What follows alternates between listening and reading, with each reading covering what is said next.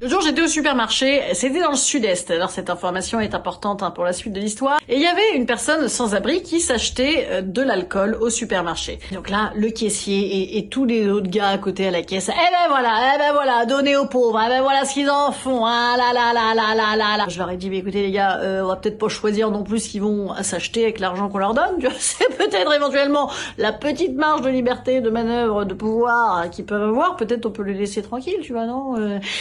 Bah non, bah voilà, mais comment voulez-vous? Si je vais, peut-être que l'alcool en fait ça a un effet sur eux, tu vois, peut-être que ça les aide à supporter, peut-être que ça les aide à dormir, peut-être que ça les aide contre le froid. Peut-être en fait. Euh... Et non, j'ai réalisé en fait non, c'est parce qu'en fait il y a des bonnes euh, prestations ou des mauvaises prestations de pauvres. Voilà, ça c'est pas une bonne euh, prestation, c'est pas un bon investissement, je vois, c'est pas rentable. Ah les cons.